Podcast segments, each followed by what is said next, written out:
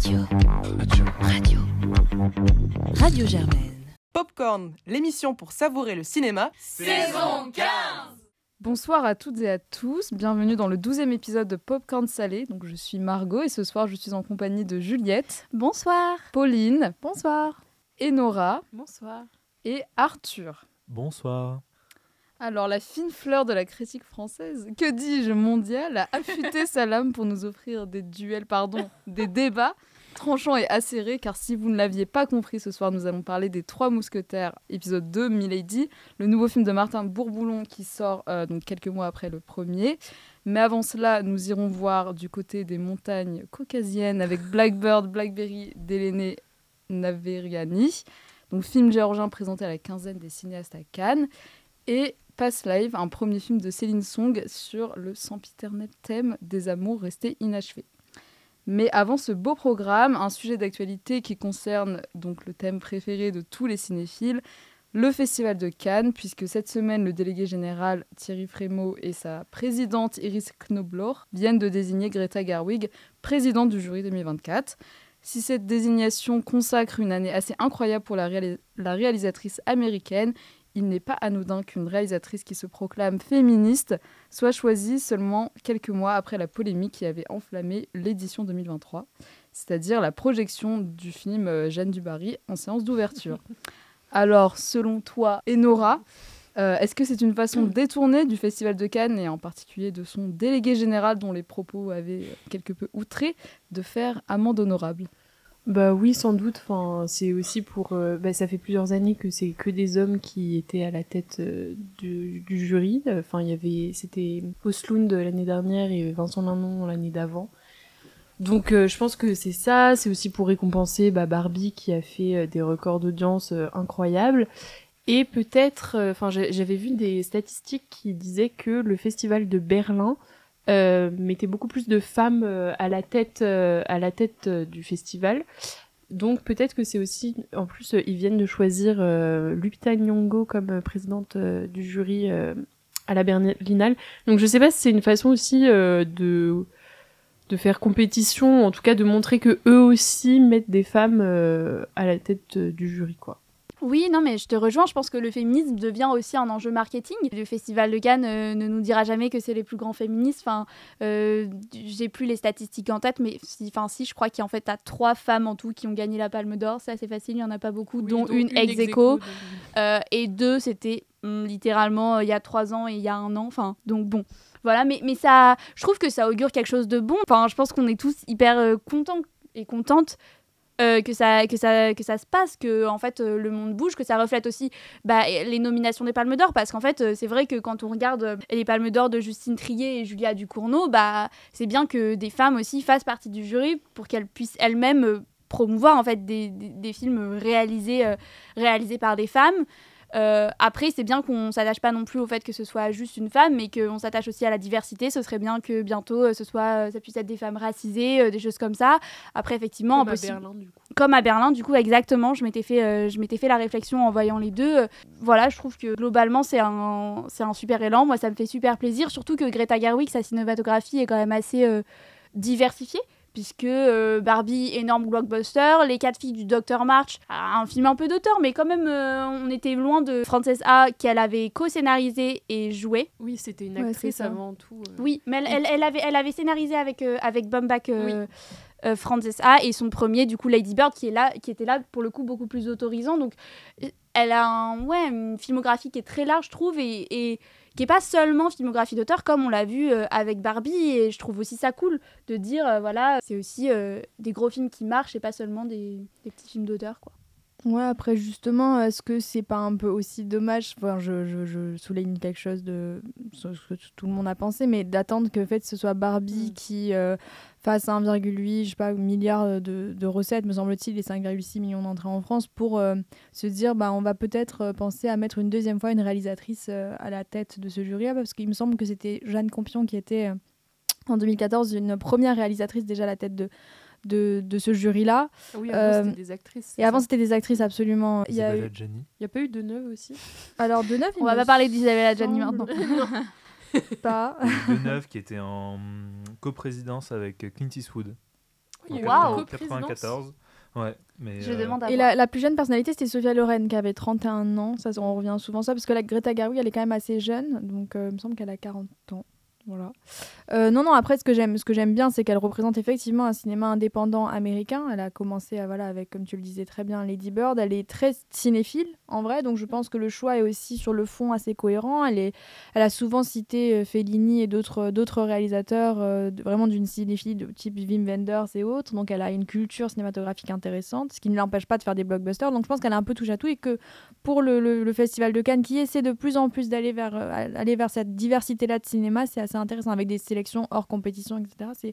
C'est, bien aussi, quoi. Je pense que c'est assez cohérent sur le fond. Après, Margot, toi, tu avais un peu avancé qu'il y avait peut-être aussi une, volonté opportuniste qui était derrière euh, cette, cette nomination. Alors, faut, je pense aussi recontextualiser. Le président du jury à Cannes, c'est un rôle purement symbolique. C'est-à-dire que oui, en effet, il va faire un discours au début, un discours à la fin, mais au final, c'est un membre du jury parmi les autres membres du jury. Donc, cette nomination-là, elle est vraiment, euh, c'est c'est vraiment de la paillette. dans- oui, dans- c'est dans- l'image. Je crois que sa décision est quand même un peu plus. euh, S'il y a égalité, il y a Oui, pas, c'est- il a double son Mais vote enfin, je veux double, dire, c'est euh, Il très. donne l'image, quoi. C'est ça, c'est- mais c'est vraiment, c'est vraiment. Bah, il une- l'incarne, quoi. Oui, voilà. Oui, mais vraiment, c'est, je veux dire, c'est pour les sciences pistes, c'est comme le président de la République d'Allemagne. tu vois, je veux dire, il ne sert à rien, mais on en Très parle. excluant, ou la reine d'Angleterre, si ou c'est quelque chose jury vraiment comme sera ça. paritaire, etc. Quoi. C'est ça. Donc déjà, il, il va y avoir la nomination du jury qui va être intéressant. Après, ce que moi, j'ai, j'ai regardé parce que c'est vrai que le festival de Cannes, je- j'arrivais même plus à me rappeler qui c'est qui avait été président l'année, l'année dernière. Ah, bah notre Ah bah. chouchou euh, Après, en me rappelant, je me suis dit que c'est peut-être mon cerveau qui a sélectionné les informations. MV, je dirais même. Mais euh, j'ai surtout l'impression que ça fait depuis assez longtemps qu'on n'avait pas eu une nomination, enfin une, un choix de président du jury qui avait été si politique. Si commenté, surtout, ouais, euh, et effectivement. si volontaire. Et je- là, là, en, en- en revoyant rapidement, peut-être qu'il y avait euh, Spike Lee Oui, c'est ce que j'allais Ah oui. dire, en moi. 2019, Il y a trois enfin 2020-2021, qui était dans le dans l'élan un peu de, de, de Black Lives Matter et en- encore il le précédait parce que ça avait ça avait éclaté milieu 2020, il avait été nommé avant. l'année En fait, c'était L'année Covid, un peu, euh, C'était l'année où il avait dévoilé avant la Palme d'Or au début. Donc, euh, mais à, part- à, à- à- à part cet exemple-là, en fait, je vois pas d'autres euh, nominations qui ont été très politiques sur ces 10, 15, 20 dernières années. Bah, Vincent Lindon. enfin. Non mais c'est ça. Non, mais voilà, donc si, si, si ton niveau, si le niveau politique c'est Vincent Lindon et euh, Ruben Östlund, voilà, en tout cas c'est moi ce que je, retiendrai, c'est la première, fois- enfin c'est moi depuis euh, que je suis le festival de Cannes, l'animation la plus politique. Et elle revient en effet dans un contexte où Cannes l'année dernière a été émaillé de scandales euh, avec le- le- l'avant-première de Jeanne Dubarry mettant en avant Johnny Depp, avec euh, Mhm. tout un discours qui avait été assez nauséabond à- à- autour de là. Donc il y, a vraiment une opération un peu rachat, puisqu'avait dit Thierry Frémaux qui Mhm. euh, était, était, était tout bonnement scandaleux, bien plus au fait que juste d'avoir ramené John- Johnny Depp, c'est-à-dire que il, avait vraiment dit des, des- enfin, n'importe quoi. Donc il y a vraiment une opération, je pense, rachat. Puis c'est aussi intéressant de voir que euh, euh, bah, Greta Gerwig, mine de rien, c'est euh, la, la réalisatrice, enfin, tout genre confondu, la plus rentable d'Hollywood cette année. C'est devenu en l'espace de quelques années peut-être la voix la plus puissante du euh, cinéma blockbuster d'auteur en fait. Donc il y a aussi peut-être la consécration de, de, de- de ça qui, qui est assez intéressante. Et puis quand, quand on regarde en fait les réalisateurs qui sont en général été nommés, euh, ce sont des réalisateurs qui ont été récompensés euh, à Cannes avant. Euh, bah, Ruben Östlund qui a son Mm. rond de serviette dans toutes les, dans toutes les récompenses, c'était bien sûr le cas. Lindon aussi qui avait été consacré par Cannes. Euh, Spike Lee également. Et là, pour une fois, c'est quelqu'un qui n'a pas... Alors peut-être qu'elle a été nommée à Cannes, en tout cas elle n'a jamais été récompensée à Cannes qui arrive. Donc c'est aussi peut-être qu'il fallait taper un gros coup dans la fourmilière et je suis plutôt content de cette nomination. Mm. Bah, si je peux rajouter quelque chose, tu parlais du Festival de Cannes et en fait, c'est vrai que l'année dernière, le discours du coup du, du Festival de Cannes et de l'organisation, disons officielle, enfin de la sélection officielle en tout cas, était très nauséabond. Par contre, ce qu'on peut remarquer, c'est que toutes les sélections qui sont autour, je pense à un certain regard, je pense à la quinzaine qui s'est d'ailleurs euh, renommée, il me semble que je sais plus si c'était l'année dernière ou celle d'avant, en quinzaine des cinéastes pour enlever euh, quinzaine des réalisateurs. Et même, je pense notamment au discours de Monia Chokri dont nous avons fait une interview. Si vous ne l'avez toujours pas entendu, mais qu'attendez-vous? Mais euh, je pense notamment au discours de Monia Chokri d'ouverture de un certain regard, il me semble, sur le fait qu'il fallait désacraliser cette figure de génie et de réalisateur tout puissant et qui pouvait tout se permettre avec ses équipes parce qu'il était génie.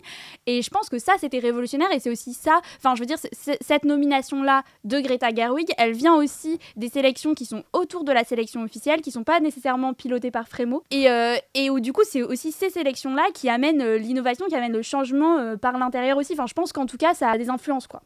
Ça, ça amène le changement et surtout ça donne envie de, sans doute à des réalisatrices de se lancer dans le sens, bah là entre Iris Knobloch et elle, euh, Greta Gerwig, on voit que c'est franchement féminin. Plus, comme tu le disais très bien, le fait qu'elle n'ait pas été déjà nommée, ça, ça, c'est vraiment vers le futur, quoi. C'est, on, on dit, ben, la porte est ouverte et venez. Et franchement, je trouve que ça, c'est assez inspirant pour le coup. On parlait d'image, mais je pense que c'est assez performatif aussi de se dire, ben là, euh, physiquement, enfin, matériellement, quand je regarde le festival de Cannes, euh, est-ce que je peux y aller Euh, C'est de plus en plus ouvert, je trouve. Du moins, après, je dans l'image. Après, je sais pas si dans les faits, c'est très ouvert. Je, je dirais pas jusque là, mais du moins, ça essaie, je pense. Objectivement, même avec France TV, je trouve que la médiatisation de, de Cannes est quand même beaucoup plus ouverte depuis que ça a été euh, France TV. euh.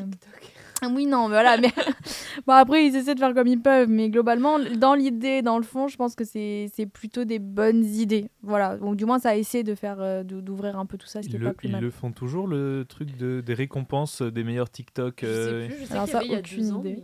mais- Ce qui est sûr, c'est que c'est un sponsor assez, euh, assez puissant en vrai, TikTok. Et puis ces femmes-là, Greta Gerwig et comme les deux dernières qui ont reçu la Palme d'Or, euh, Ducournau et hum, Justine Triet, enfin Julia Ducournau, pardon, et Justine Triet, c'est des femmes un peu de la même génération, beaucoup plus jeunes que les réalisatrices que, que Ouais. sont Jane Campion ou même, euh, je crois que c'est l'année dernière, les deux réalisatrices qui étaient problématiques, c'était, enfin trois, c'était Catherine Breillat, Catherine Corsini et euh, Mai Wen. Bon, Mai Wen est un peu plus jeune, mais quand même, c'est des réalisatrices d'un Oui, qui ont déjà fait euh, plusieurs enfin, films, quoi. Ouais. Ouais, voilà. Du coup, là, c'est une autre génération qui vient un peu Mm, mm. euh, au pouvoir, quoi. Eh bien, moi, je, pour conclure, je suis assez d'accord avec euh, tout ce que vous venez de dire, euh, en particulier Arthur concernant le, le renouveau, non seulement euh, en termes de, on va dire, de positionnement euh, féministe, mais aussi euh, s'éloigner un peu de l'entre-soi euh, canois qui était quand même très évident ces dernières années, en particulier avec Oslund, où c'était quand même très grossier. hein. Euh, Je gagne deux fois la Palme d'Or euh, presque d'affilée, et ensuite je suis nommée euh, président du jury.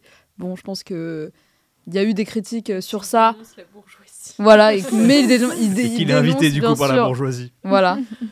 Euh, donc, euh, sans plus tarder, nous allons passer au premier film de notre émission, donc qui est euh, Blackberry Blackbird, que Enora va nous présenter tout de suite. Donc Blackbird Blackberry, c'est un film géorgien de Elene euh, Naveriani. Et donc ça parle d'une femme qui s'appelle Hétéro, euh, qui a 48 ans et qui tient une épicerie dans un petit village un peu reculé euh, en Géorgie. Et donc euh, elle est, enfin c'est une femme qui est indépendante et qui est solitaire, qui va découvrir tardivement l'amour et la sexualité. Et mais malgré tout, même si tout cela change un peu la façon d'envisager son avenir, elle doit quand même faire face au commérage de, de tout son village un peu, un peu macho, surtout de la part des femmes, ainsi qu'aux fantômes des figures patriarcales de sa famille. Donc qu'en as-tu pensé, euh, Margot? Moi, j'ai plutôt aimé euh, la proposition. Je trouve que c'est un, un film qui est assez, euh, je dirais, original dans le, le thème qu'il traite et surtout dans la, enfin, l'insertion de ce thème. Donc voilà, de cette femme, de cette femme célibataire qui n'a jamais eu d'homme dans sa vie, dans cette, cette zone géographique. Donc c'est un petit village en Géorgie extrêmement reculé. Il y a très peu de, enfin, c'est très peu ancré temporellement. On ne sait pas vraiment quand ça se passe ni où ça se passe. Euh, c'est assez. Enfin, c'est un film qui laisse assez rêveur, euh, moi qui m'a plutôt séduite, euh, tant par le fond que par la forme, qui est une esthétique assez pop, comme on aime dire ici. Comme les murs. Voilà. Donc après, je pense qu'il y a quand même quelques petites faiblesses, notamment je trouve que le traitement qui est fait de l'amitié féminine avec ses amis est peut-être un petit peu caricatural, mais euh, je trouve que c'est vraiment un film qui vaut le coup d'être vu et qui m'a plutôt plu. Non, bah, je suis d'accord. hein, c'est un film qui est quand même assez étonnant. euh, Enfin, ce genre de thème, euh, donc une femme qui va, enfin, ça parle pas que de ça, mais en tout cas, au début, on la voit perdre sa virginité à 48 ans et, et à un moment, il y a une scène, elle met juste, enfin, c'est un peu graphique, mais elle met les doigts dans sa culotte et elle dit. Voilà, c'est la fin de 48 ans de virginité. Enfin, j'ai trouvé ça euh, hyper euh, original finalement. Et c'est assez inclassable sur la découverte donc de l'amour. Euh, en plus, enfin je sais pas toi, mais je n'avais jamais vu de film géorgien, donc j'ai trouvé ça plutôt intéressant. Voilà. Et sinon, je, trou- je trouvais ça bien parce que ça montre un peu des vrais gens. Enfin c'est très réaliste, c'est pas du tout idéalisé, malgré l'esthétique quand même assez pop qui m'a fait penser bah, du à, à Coris Maki, notamment euh, aux feuilles mortes. Et malgré tout, ça ne se moque jamais de ces personnages, alors qu'on voit, euh, tout. Enfin, c'est très cru. euh. Par exemple, on la voit nue beaucoup, alors qu'elle a pas du tout un, corps qui fait partie des standards de beauté classiques, on va dire. Et tout ça, c'est accentué par l'usage de zoom. Enfin, j'ai l'impression que, surtout au début, j'ai- vraiment remarqué, il y avait beaucoup de, beaucoup de zoom, notamment sur son visage et, son corps. Donc, euh, toute cette vision crue et réaliste, je l'ai trouvée intéressante. Et aussi le fait que malgré euh, la découverte de l'amour et euh, enfin la rencontre avec cet homme hétéro, elle va savoir ce qu'elle veut et elle va privilégier sa vie et son indépendance plutôt que de suivre cet homme. Et je trouve que ce film, au premier abord, pourrait ne pas séduire, mais on s'attache finalement au film tout comme à l'héroïne.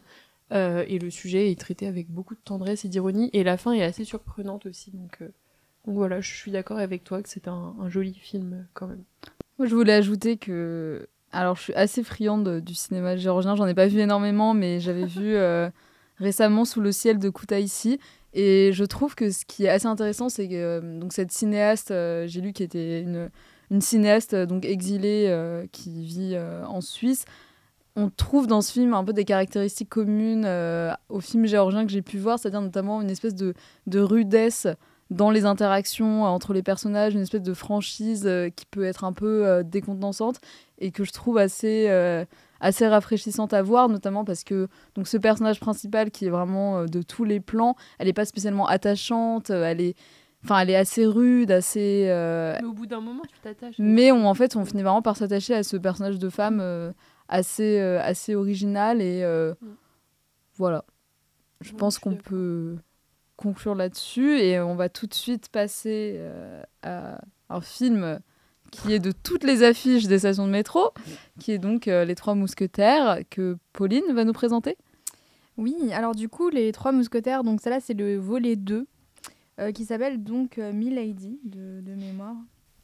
Et euh, ben, c'est un film qui sort neuf mois après la, première euh, partie et qui euh, bah, poursuit l'histoire des, trois mousquetaires, de l'histoire de- de- d'opposition entre les religions. C'est produit du coup par, ça c'est important parce que genre, je reviendrai après dessus, mais par Pathé et par Dimitri Rassam déjà.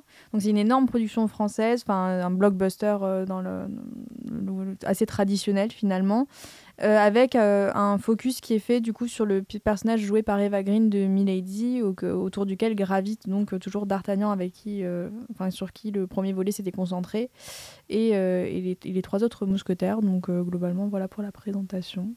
Eh bien, écoute, je peux pas dire que j'ai adoré, mais je peux pas dire que j'ai détesté non plus. Je pense que j'ai passé un plutôt bon moment devant le film, mais peut-être que ça reflète davantage le fait que je l'ai pris très second degré plutôt que la qualité propre du film, je dois bien avouer. Moi, je trouve que c'est un film qui se tient. Alors après, on y retrouve un peu tous les gros défauts des blockbusters, notamment euh, des, grosses ficelles, des retournements de situation à tout va, en veux-tu, en voilà qui euh, n'en font pas un film d'une qualité euh, phénoménale. Mais malgré tout, ça marche assez bien, on ne s'ennuie pas. Il y a des, enfin, les acteurs, euh, on est content de les retrouver, on est content de les voir. Moi, j'ai trouvé ça plutôt bien que ce film-là, il soit cent- centré sur un personnage de femme qui, bon, est pas révolutionnaire, mais est quand même plus poussé que ce qu'on peut voir habituellement.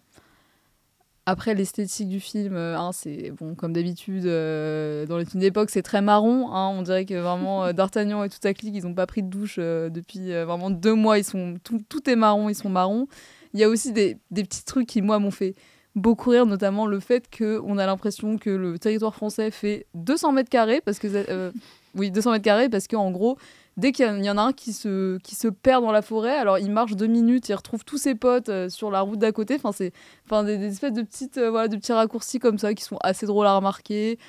Voilà, il y a beaucoup de facilité, mais moi j'ai envie de dire pourquoi pas. Franchement, si ça remplit les caisses du cinéma français, euh, allons-y. Franchement, c'est pas le pire dans le genre, quoi.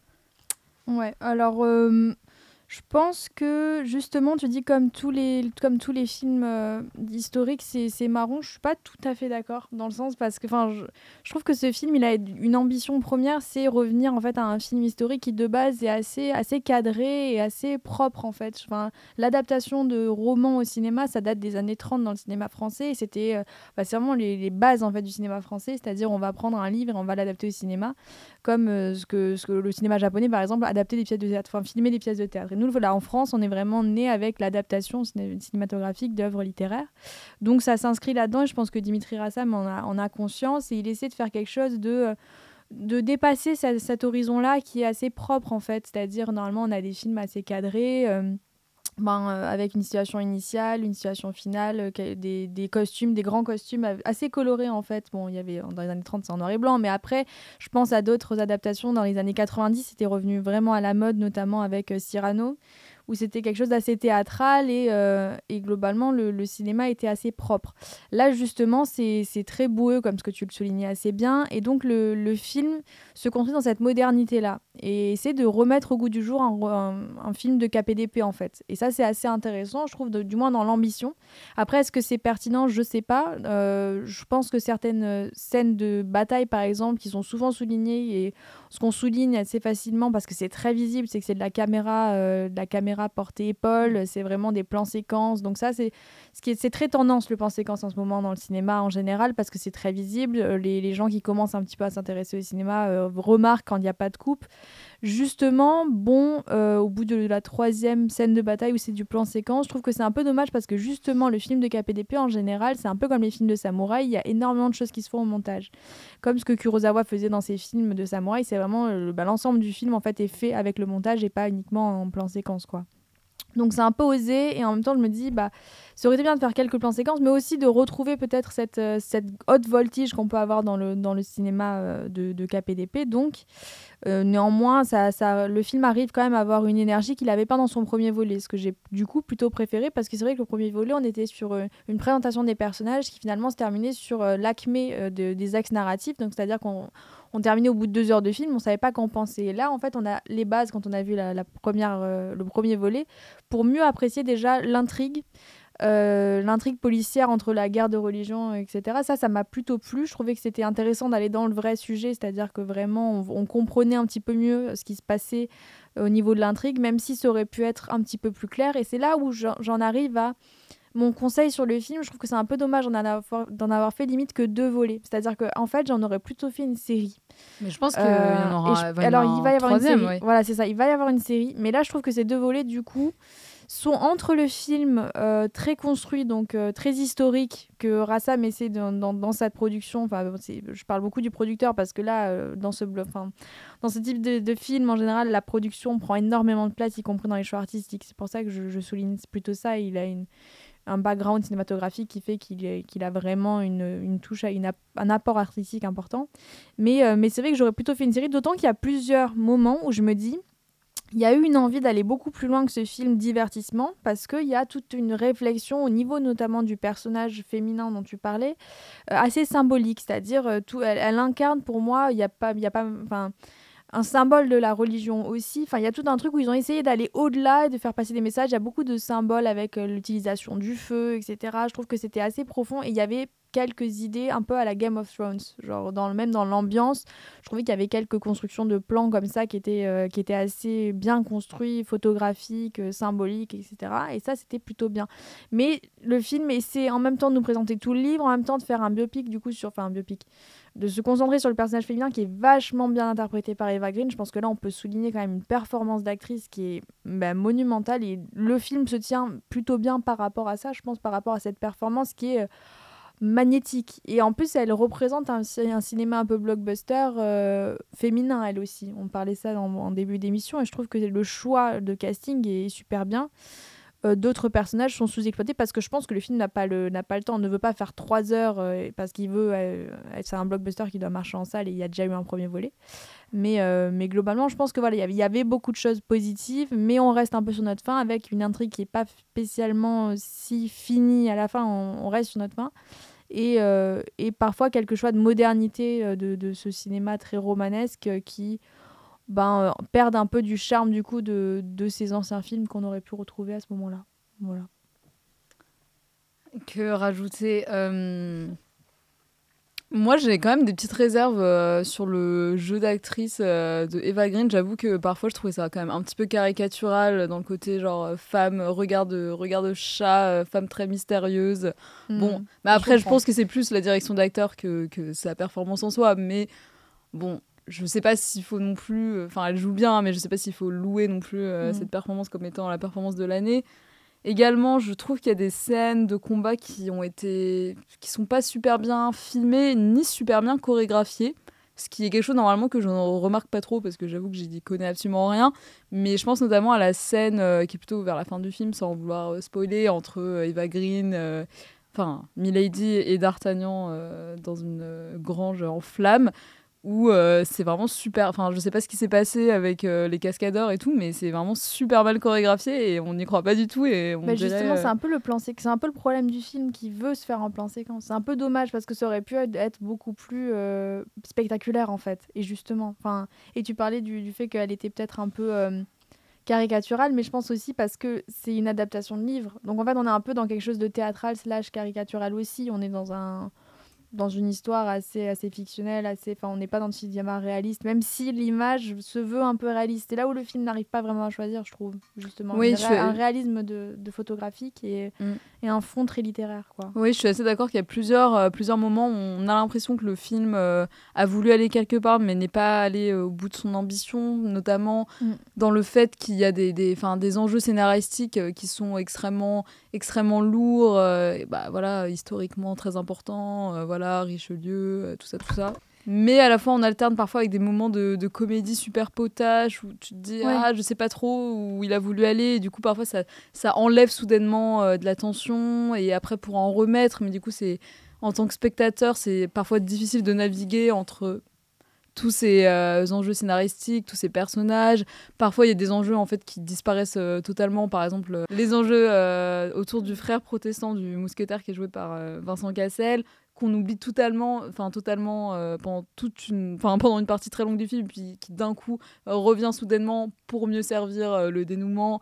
C'est quand même très très grossier et on se dit que euh, on aurait, enfin ils auraient pu réfléchir à une manière plus subtile d'amener ce dénouement-là. Également, Pauline, moi j'ai une question à te poser. Est-ce que tu as compris le personnage du duc de Buckingham? Qui est à la fois allié et pas allié de la France Euh, Ça, moi j'avoue que ça m'a totalement perdu. Donc, Bah, c'est euh, justement là où le film en fait balaye les enjeux romanesques et n'arrive pas à nous faire vraiment comprendre cette intrigue. C'est-à-dire qu'on comprend pas exactement. euh, enfin, on comprend à la fin. Je trouve qu'on comprend plus que dans le 1 déjà. Bon. Mm. Mais on comprend donc qui a qui a l'origine de la trahison, machin, machin. On comprend globalement que Eva Green elle est, euh, elle est entre les deux quoi. Mais c'est vrai que effectivement j'ai j'ai un peu du mal à comprendre les enjeux aussi. L'énigme n'est pas si claire à la fin. C'est ça aussi qui nous fait un peu euh, bah, douter du film, je pense, et euh, douter de son écriture. C'est Comme tu dis, parce que ça essaie de, de se concentrer sur le personnage de Milady, ça élude énormément, à mon avis, de, de choses du bouquin. Ça nous donne envie, néanmoins, de lire le Mhm. livre, je pense. Ça, ça a cet intérêt-là, moi, assez positif. Euh, mais c'est pour ça que j'aurais préféré avoir une série à la Game of Thrones où vraiment on a plusieurs familles, plusieurs enjeux, plusieurs, plusieurs trahisons en une. euh, ça aurait été beaucoup plus intéressant, quoi. Donc Bah. j'ai hâte de voir ce qu'ils vont en faire. Moi, j'avais une question pour vous parce que j'avoue que les mousquetaires, ça me fait surtout penser à la une qui était, fait- qui était, qui était passée il y a genre un an, je sais plus, sur euh, le renouveau du cinéma français avec, euh, avec genre Vincent Cassel, euh, Pio Marmaille, Ouais, ouais. François Civil et tout. Enfin, c'est- je- il me semble que c'était l'équipe des mousquetaires. Enfin, bon, bref. Et globalement, dans ma tête, moi, ce film, c'est quand même un film de un peu gros mascu. Et Ouais, justement, en fait, comme il se concentre sur la figure de Milady, je me demandais genre comment il la traite parce que j'ai l'impression que c'est quand même très masculin. Enfin, de base, les films de d'épée, même si en vrai, moi j'aime bien ça, mais il y a un truc genré comme masculin par la société. Et je me demandais comment il traite du coup ce personnage-là féminin. Bah, moi, justement, je trouve que là-dessus, j'ai j'ai plutôt envie de défendre le film. Parce que même si, bon, c'est sûr que c'est des, bon, des acteurs euh, qui incarnent un certain, on va dire, une certaine image euh, de ce qu'est un homme, euh, blablabla, de ce qu'est un acteur, je trouve quand même qu'il y a des pistes qui montrent une, euh, bah, une volonté de moderniser les personnages. Mm. Par exemple, bon, c'est assez anecdotique parce que c'est pas du tout un enjeu hein, dans, dans le film, mais dans le, le premier, le premier film, on apprend que le mousquetaire, donc Porthos, qui est Mm. joué par euh, Pio Marmaille, est bisexuel par exemple. Et euh, voilà. C'est je- un bon personnage. J'aurais préféré Oui. le voir un peu plus, par exemple. Oui, c'est vrai que bah, ça, c'est un- une autre faiblesse du film, Oui. c'est que C'est- est totalement éclipsé euh, de, de ce film-là. Par exemple, aussi dans, dans, dans ce, ce film sur Milady là, qu'on a vu, le mousquetaire qui est joué par Vincent Cassel, il y a toute une, euh, on va dire une courte euh, séquence sur sa relation avec son fils, où il monte de la tendresse. Enfin, Ouais, ils sont assez Franchement, sensibles en vrai. Ils sont assez sensibles, euh, ils sont vraiment ils sont ils sont ils sont un petit peu attachants, d'accord. Elle pour le coup, elle pour le coup, c'est assez ambivalent sa construction de personnage parce qu'elle a un côté très féminin dans, dans son approche en fait. Enfin, elle utilise ses charmes en quelque sorte à plusieurs reprises. Bah ouais. Et en même temps, elle réutilise des codes masculins.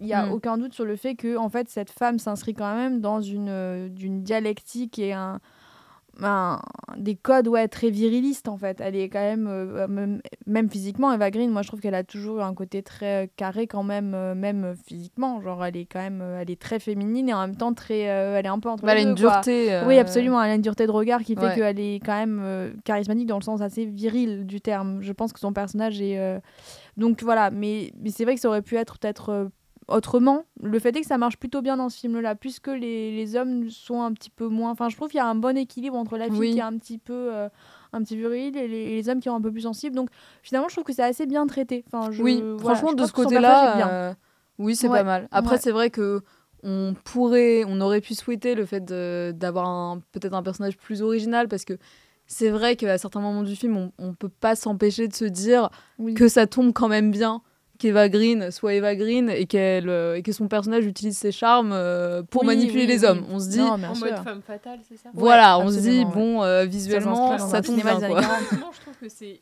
l'archétype de la C'est femme là- fatale. oui, clairement, Ouais, ouais, ouais. voilà. Royale. Complètement. Exactement, donc c'est pour ça que ce, ce personnage, Je pense qu'elle a été choisie pour ça. oui, elle a été choisie pour ça. Donc, Je pense que c'est euh, assez- c'est un bon choix de casting. Si l'idée était là, je pense que c'était assez pertinent. Quoi. Je pense qu'il avait, il en avait conscience quand il l'a choisi, parce que Oui. l'ensemble du film tourne autour quand même euh, d'elle et de, de ce personnage-là. Donc c'était quand même the, euh, the cast. Et même dans la promotion du film, elle est au centre de l'ensemble de la Puis C'est promotion, une actrice forcément. française, mais à dimension internationale. D'autant qu'on la voit peu dans des, dans des films France, enfin, où elle vrai. parle français. Et là, c'est assez intéressant du coup de la voir jouer en français parce que Ouais. souvent on l'avait vu dans Miss Peregrine et autres. Bon, moi j'ai des références très euh, Maléfique, non, mais euh, non, c'est Angelina Jolie. C'est n'importe quoi. Ouais, ouais. Mais, Mais, elle était euh, dans le Dumbo aussi de Burton. Dumbo, ouais, Mais elle ouais. a beaucoup joué avec Burton. hein. Ouais, c'est Mm. un peu sa, sa nouvelle Ça l'a pas mal lancé, ouais. euh, Ouais, ben elle a un regard incandescent, donc je pense que Ouais. Burton est très, est très, voilà, c'est pas qu'elle est caricaturale, mais elle, elle est très cinématographique. Enfin, le fait est que la lumière quand, qui tombe sur son visage fait que ça, c'est très spectaculaire, cinématographique euh, slash romanesque, quoi. Enfin, un côté très euh, lisse en fait Mm. qu'on peut, euh, qu'on peut avoir dans, dans des, dans des productions de ce genre. Voilà. Voilà, donc euh, pour conclure, après euh, la daube qu'avait été euh, Eiffel, franchement, on est quand même plutôt content de ce que nous propose euh, Martin euh, Bourboulon. Absolument, Ah oui. ouais. Sans plus tarder, nous allons passer au dernier film, donc Past Lives, que Juliette va nous présenter. Oui, tout à fait. Alors, Past Lives, c'est un film coréen de Seling Song euh, qui nous présente en fait euh, un récit qui se déroule sur un temps, assez long, euh, 24 ans pour être précise, puisque en fait on, commence quasiment quand les personnages euh, principaux, donc Nora et Hae Sung, ont 12 ans. Ils habitent tous les deux à Séoul, il me semble. Et ils sont amis d'enfance et, et on peut dire que c'est leur premier amour. Puis Nora déménage, ils ne se parlent plus. Puis 12 ans après, ils reprennent contact via les réseaux sociaux. Euh, oui, j'ai dit Nora déménage, mais du coup Nora déménage en dehors de, la Corée. Euh, Ses parents déménagent à Toronto quand Aesung reste à Séoul. Donc ils reprennent contact 12 ans après. Et on les voit ensuite encore 12 ans après, donc 24 ans après, sur une thématique de ces amours passés et ces amours qui, auraient pu être. Et je crois que je ne vais pas en dire plus sur ce film, mais je vais laisser euh, peut-être Enora commencer. Alors euh, moi, euh, j'ai trouvé ce film tout simplement éblouissant, j'ai adoré. Euh, tout tourne autour en fait d'un concept qui est expliqué dans le film qui s'appelle le inyeon en, en coréen. C'est une expression qui signifie que l'on a connu quelqu'un dans une vie antérieure et que les Coréens un peu utilisent pour draguer, genre en mode oh toi, je t'ai connu dans une vie antérieure, on est fait pour être ensemble et tout. Et donc c'est toute une réflexion là-dessus. Euh, et sur les rencontres, du coup, euh, du fait de rencontrer la bonne personne, mais parfois pas au bon moment, euh, ce qui laisse un peu sur un regret et qui est à l'image de beaucoup de choses dans la vie, je, je pense. Une réflexion aussi sur le couple et comment on peut aimer plusieurs personnes, mais différemment. Donc cette réflexion sur le couple, on la voit beaucoup, je trouve, en plus au cinéma en ce moment, notamment de la part, encore une fois, de réalisatrices, donc avec Monia Chokri, avec... le syndrome des amours passés de Anne Siro et Raphaël Balboni ou plein d'autres films euh, récents. Je crois que c'est un film d'ailleurs qui est un peu autobiographique Donc j'ai trouvé ça intéressant parce qu'on sent que la réalisatrice, elle a été assez inspirée. Enfin, elle a dû grandir un peu avec des rom-coms et se rendre compte que la vie était plus compliquée que ça. Euh, comme le dit si bien euh, le mari de, de Nora dans le film, qui s'appelle Arthur, euh, quand il prend peur que Nora parte avec euh, Hae Sung et elle lui fait comprendre que bah, dans la vraie vie, euh, c'est pas comme ça et qu'elle elle va rester. Et c'est aussi une réflexion sur. euh, Enfin. on n'en parle pas beaucoup, mais en même temps, vu que c'est c'est quand même le sujet du film sur l'immigration coréenne aux États-Unis, comme on avait pu le voir avec Minari, que j'avais beaucoup aimé aussi. Enfin, je sais pas si vous l'aviez vu. Mais enfin, le film n'est pas du tout pareil, mais euh, il y a quand même des, des similarités sur euh, qu'est-ce que c'est de partir, euh, d'arriver en Amérique du Nord, de réussir, etc. Et j'ai trouvé du coup que c'était un film assez pudique, qui refusait les clichés, mais qui était magnifique un peu dans toute la retenue des émotions, et que j'ai trouvé... Enfin, je, je pense que c'est l'un des meilleurs films de cette année pour moi. Bon, je l'ai dit il y a deux semaines avec Perfect Days, mais... Enfin, j'ai préféré Perfect Days. Mais bref, je sais pas ce que t'en as pensé, toi, Arthur. Ben, moi, je vais te rejoindre sur, sur le, fait que j'ai été très positif. Euh, pourtant, moi, ça, avait commencé, je trouve, sur une, mauvaise note. Euh, non, mais c'est horrible, mais c'était, je pense, le, le- plan où les deux, du coup, euh, protagonistes, quand ils sont enfants, se quittent. Et euh, qui, moi, m'a fait penser au même de Fast and Furious 7 quand Paul Walker et Vin Diesel se séparent euh, sur deux routes différentes. Bref, oui, mais du coup, j'ai été- parasité par mes références. Mais euh, j'avais peur d'un truc, c'est d'avoir une, une euh, par, par cela où en fait c'est juste vraiment les deux qui partent sur deux dans deux rues opposées et, et euh, métaphoriquement ils me prennent deux voies et c'est euh, Pour- pourquoi l'accent marseillais les escaliers de la Pourquoi un mauvais accent marseillais pour faire ça je le prends très mal. Bah écoutez, vous avez le droit de faire des accents ch'tis si vous voulez pour Je ne sais pas le faire. critiquer des films, mais bon, voilà.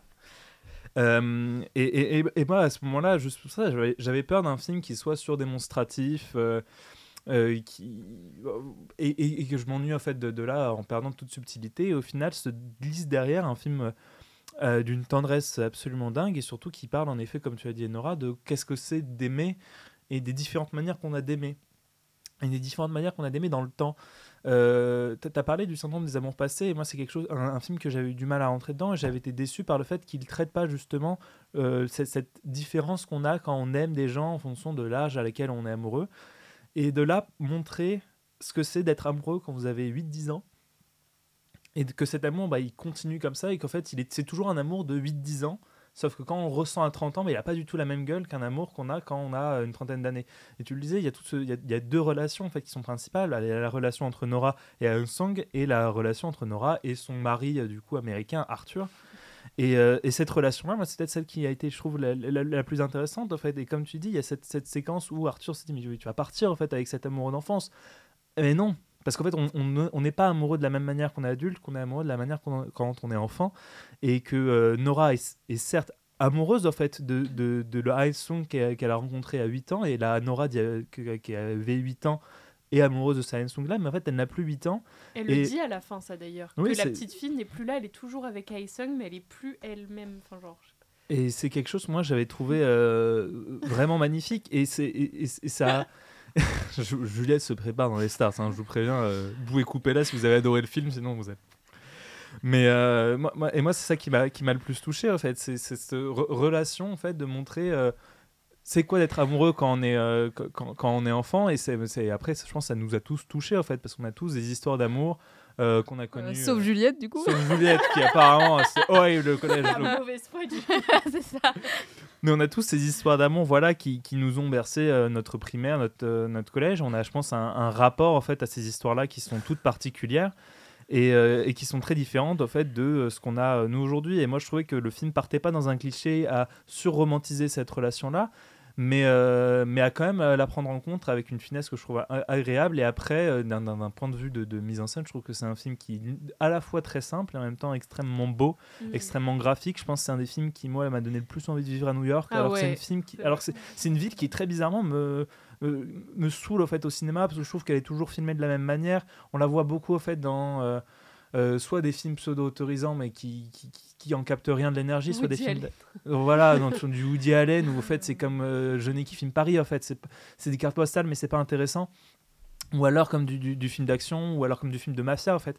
Mais c'est rarement filmé euh, comme ça avec une, une certaine tendresse et on va pas euh, mettre en emphase le gigantisme en fait de, de New York, mais l'intimiste de New York. Et moi c'est quelque chose qui m'a qui m'a beaucoup plu. Et puis enfin c'est comme tu as dit, euh, il y a tout un, un côté de parler de la diaspora en fait euh, coréenne. Est-ce que c'est en fait de vivre dans un pays qui est pas le nôtre? Et je trouvais que c'était un film qui par sa mise en scène montrait de manière assez originale ce que c'est en fait d'être en décalage par rapport au milieu dont on est de pas être vraiment de pas quand on est euh, bah, sud-coréenne de pas être vraiment foncièrement new-yorkaise et en même temps de faire partie de cet écosystème là et travailler cet entre-deux de- d'une personne qui du coup a deux identités qui du coup n'est jamais pleinement l'une et n'est jamais pleinement l'autre bah, c'est quelque chose que j'ai aussi trouvé trouvé très beau.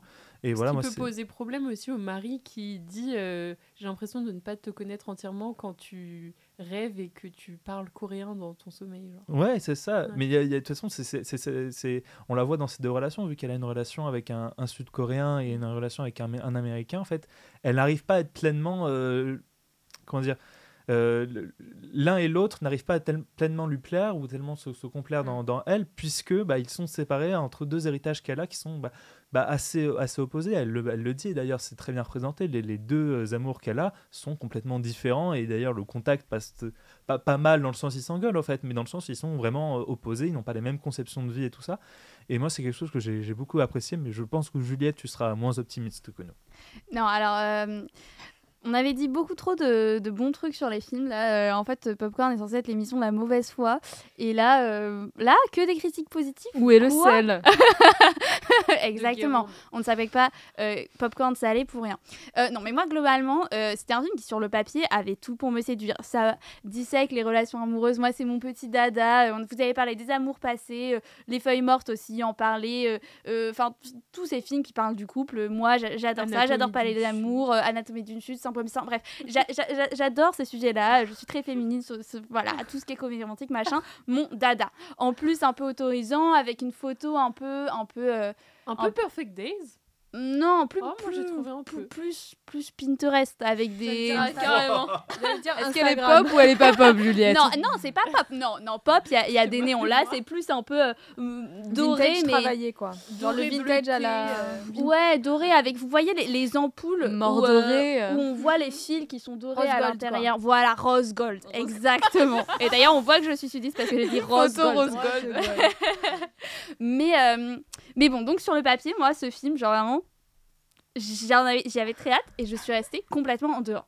Et donc, pendant que vous parliez, je me demandais, et, c'est drôle parce que normalement, moi, dans Popcorn, je suis quand même plutôt la, fille plutôt gentille qui essaie de, de, de- de- de garder les films. Genre, euh, euh, la semaine dernière, j'étais hyper positive et tout, machin. Mais là, genre, je suis désolée, mais en fait, j- j'ai l'impression qu'on n'a pas vu le même film parce que tout ce que vous racontez sur le couple, etc., c'est très intéressant. Et je pense effectivement, il y a peut-être de ça dans le film. Mais le problème, c'est que c'est déjà pour moi, c'est les dialogues. Parce que vous disiez, oui, elle le dit, elle le dit. Effectivement, elle dit trop. Elle dit trop, hein.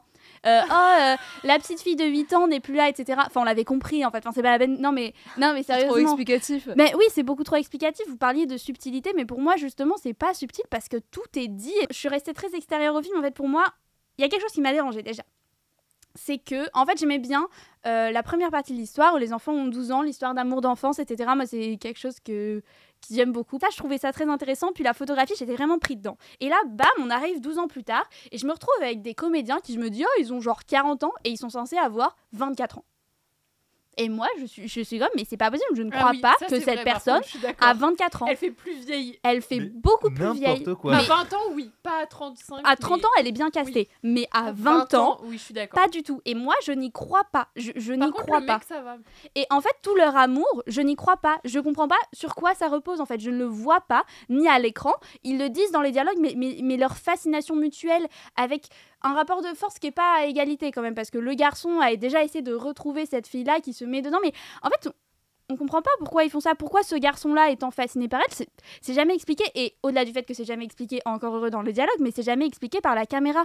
Arthur, tu disais que par la mise en scène, on voyait que euh, même elle, du coup, moins pour s'éloigner des problématiques de couple, mais plus sur les problématiques d'immigration, qui pour le coup, je trouve effectivement sont bien traitées et de manière plus subtile. Mais moi, je trouve que par la mise en scène, on voit pas du tout, justement, par la mise en scène en elle-même et pas par les dialogues, qu'elle est coréenne dans New York et qu'elle elle appartient pas vraiment en soi. Ça, c'est dit par les dialogues et pour le coup, c'est plutôt bien dit. Mais jamais on le voit. Et tu parlais de New York, mais encore une fois, moi, je trouve que c'est un New York très plein en fait. Je suis d'accord avec l'échelle intimiste que ça donne, mais par la photo, alors que pour, pourtant, la photo est douce, mais, mais, mais quelque part plate. Justement, ce truc que je disais de Pinterest, en fait, de, de, rose gold, de, en fait, c'est, plat. Il y a, y a, pas, en fait, il n'y a pas d'émotion derrière ce film parce que tout est raconté par les dialogues et non, mais c'est vrai, il y, a des, y a des plans qui sont beaux, mais les personnages n'ont pas vraiment de profondeur. Ils parlent beaucoup, c'est un film qui parle énormément, mais derrière, il essaie de développer des, des réflexions qui, moi, m'intéressent beaucoup, mais où je, je suis vraiment restée extérieure. Ça m'a énervée, en fait, parce que j'étais comme, je veux aimer ce film. Il parle de sujets qui m'intéressent, les amours d'enfance, etc. Mais je... Et j'arrive pas bien à cerner pourquoi. Je pense que voilà, ce mauvais casting des, des comédiens qui m'ont sorti du film immédiatement, et comme le film se veut réaliste, en tout cas à l'image, et du coup, moi, ça me fait pas ressentir la magie. Au contraire d'Arthur, moi, je préférais, euh, pour parler du même sujet du couple, etc., je préférais les, les syndromes des amours imaginaires qui étaient beaucoup plus inventifs visuellement. Oui, mais visuellement, beaucoup plus ah, inventifs. je suis désolé. Parce que moi, je suis pas, là où je vais, je vais pas être d'accord avec toi, c'est le côté euh, bavard du film. On se discute jamais sur un film. C'est la première fois, mais moi, je vais, je, je, je, vais entrer en désaccord avec toi. Je pense que la, la, grande force du film sont ces dialogues. Un dialogue qui serait explicatif, c'est un dialogue qui sert juste à faire avancer l'intrigue. Là, le dialogue qui fait pas avancer l'intrigue, ça fait des personnages qui se rendent compte de ce qu'ils vivent et qui essaient d'en faire partager le spectateur. Évidemment que c'est des choses qui doivent quand même un peu passer par des moments. Enfin, je veux dire, les syndromes des amours passés, avec tout le bien que je peux en penser de la mise en scène, c'est exactement la même chose. Oui, mais t'avais des idées visuelles et des personnages qui étaient travaillés. Sur 1h15, ils vont disserter en fait sur ce qui se passe, sur oh là là, tu me trompes, je suis pas content, machin bidule. Enfin, je veux dire, c'est la, la, même dynamique. Oui, mais visuellement, il y avait des idées. Il y avait des trucs qui montraient pourquoi ils s'aimaient et pourquoi ils avaient envie. Moi, je vois pas pourquoi ils s'aiment à l'écran. Les, idées qui sont toutes cons, c'est par exemple euh, la, réalisatrice, elle a vraiment un, une fascination sur euh, la pluie. Le fait que les, elle, filme à plusieurs moments, par exemple, des flaques d'eau dans New York qui euh, reflètent les buildings, les machins. Ça, c'est un truc intéressant. Et des miroirs. Et des miroirs. Et ça, c'est quelque chose d'intéressant. Ça, ça montre que c'est un personnage, parce que souvent, c'est le personnage. mais en quoi ça montre l'amour? Ah, ça là, je parle de l'aspect euh, être étranger et arriver dans New York et ce, décalage-là. Mm, là, on montre par exemple un personnage qui en fait va voir des choses quotidiennes. La flaque d'eau, c'est un truc que tu vois dans le quotidien. Quand tu arrives à New York et que tu veux regarder euh, le, le grand New York, ça, tu vas regarder les buildings, tu vas regarder les, les, les endroits connus, tout ça. Là, c'est pas le cas. C'est quelqu'un qui est déjà vivant dans New York. Donc, du coup, elle va regarder les petites choses. Le métro qui passe par-ci, les deux voitures qui euh, surfont la course sur un pont, les flaques d'eau par là. Elle va pas regarder ce qui est connu de New York. Elle va regarder ce qu'elle connaît elle de New York, les petites choses de New York. Sauf que derrière, on ne la voit jamais, elle, intégrée dans New York. Si on regarde, en fait, elle est toujours un peu sur le côté des plans, ou alors dans des lieux touristiques. En fait, elle est jamais, elle, intégrée dans New York, mais elle se perçoit comme mmh. new-yorkaise. Moi, moi c'est quelque chose où vraiment, je vois, je, j'ai, où pour le coup, moi, j'ai été pris et je, je maintiens les dialogues. Certes, on pourrait trouver que c'est un film qui est bavard, mais euh, pour une fois que les dialogues sont pas là en fait pour. Je euh, l'ai pas trouvé ridicule. Non, ils sont pas ridicules. Non, mais je pense que c'était parce que j'étais en dehors du film et là j'apporte toute ma mauvaise foi pour vous pour que vous puissiez montrer à quel point le film est bien. Mais par contre, juste pour te répondre Arthur sur la pluie, moi justement je trouve que la pluie c'est une vision très, hum, enfin qui correspond à, au modèle qu'on a de New York. Enfin, tu, tu penses au. Tu, tu, tu vois, je sais pas si vous voyez les, un peu les images libres de droit qu'il y a genre sur des cadres Ikea de New York avec les taxis et les gros buildings gris. Bah, t'as toujours de la pluie par exemple, sur ça. Et, les buildings se reflètent toujours dans, dans, dans, dans, les flaques de pluie. Enfin, moi, c'est dans mon imaginaire là, New York, il pleut. Il a aussi des qualités, et j'en ai pas assez parlé, donc je vais en parler. On en parlait, Arthur, tu disais qu'il montrait très bien la relation entre du coup, le, ce, ce, couple marié qui vit sur le long terme, mais je trouve que ça, pour le coup, la relation est très bien traitée. La relation entre, entre du coup, Nora et son mari américain, Arthur, et sur comment ils s'aiment, et d'une manière différente, parce que sur le long terme et tout ça, je trouve que effectivement, ça se ressent bien, mais en fait, c'est très peu dans le film. Je sais pas vous, mais sur le truc de se sentir étranger, alors moi j'ai adoré la, scène d'ouverture qui est hmm. en fait. Oui, la scène d'ouverture j'ai beaucoup aimé. On voit euh, trois personnages qui se retrouvent. Euh, enfin, c'est une scène qu'on voit à la fin en fait. Euh, et on verra l'intérieur un peu de la scène, mais c'est on voit les trois personnages, donc Aisung, Nora et Arthur, dans un bar, et il y a des gens qu'on ne voit pas, on les entend en voix off qui se demandent quelle est la relation entre ces trois personnages. Et c'est le genre de choses qu'on fait souvent quand on est dans un lieu public, on se demande, on se pose la question de la vie des gens, de qui ils sont l'un pour l'autre, etc. Et j'ai trouvé que c'était super bien fait et moi ça m'a tout de suite donné envie de rentrer dans le film. Et ça montre qu'est-ce que c'est de se sentir étranger aussi aux gens, à des relations qu'on ne peut pas tout savoir, etc. Et j'ai beaucoup aimé ça. Non, ça, je te rejoins encore une fois, mais j'ai bien aimé le début et notamment mm. cette ouverture que j'ai trouvée intéressante, mais justement, je trouve qu'il se retrouve pas après en fait. En fait, je ne comprends pas plus spécifiquement l'attrait du garçon pour Nora, Mais qui si. a l'air de, le Ouais, cher- si. de la chercher. Mais, moi, je-. Enfin, genre, euh, moi- enfin, je sais pas, tes amoureux d'enfance, t'as envie de les. Moi, j'ai une copine, bon, voilà, je vais livrer sa vie, euh, qui m'a dit récemment qu'elle avait trouvé des photos d'elle quand elle était toute petite avec un garçon et que c'était son premier amoureux. Et elle a fait des recherches, elle est allée à la crèche, elle a vu ses instituts de primaire, etc. pour retrouver ce garçon. Elle lui a envoyé un message sur Facebook.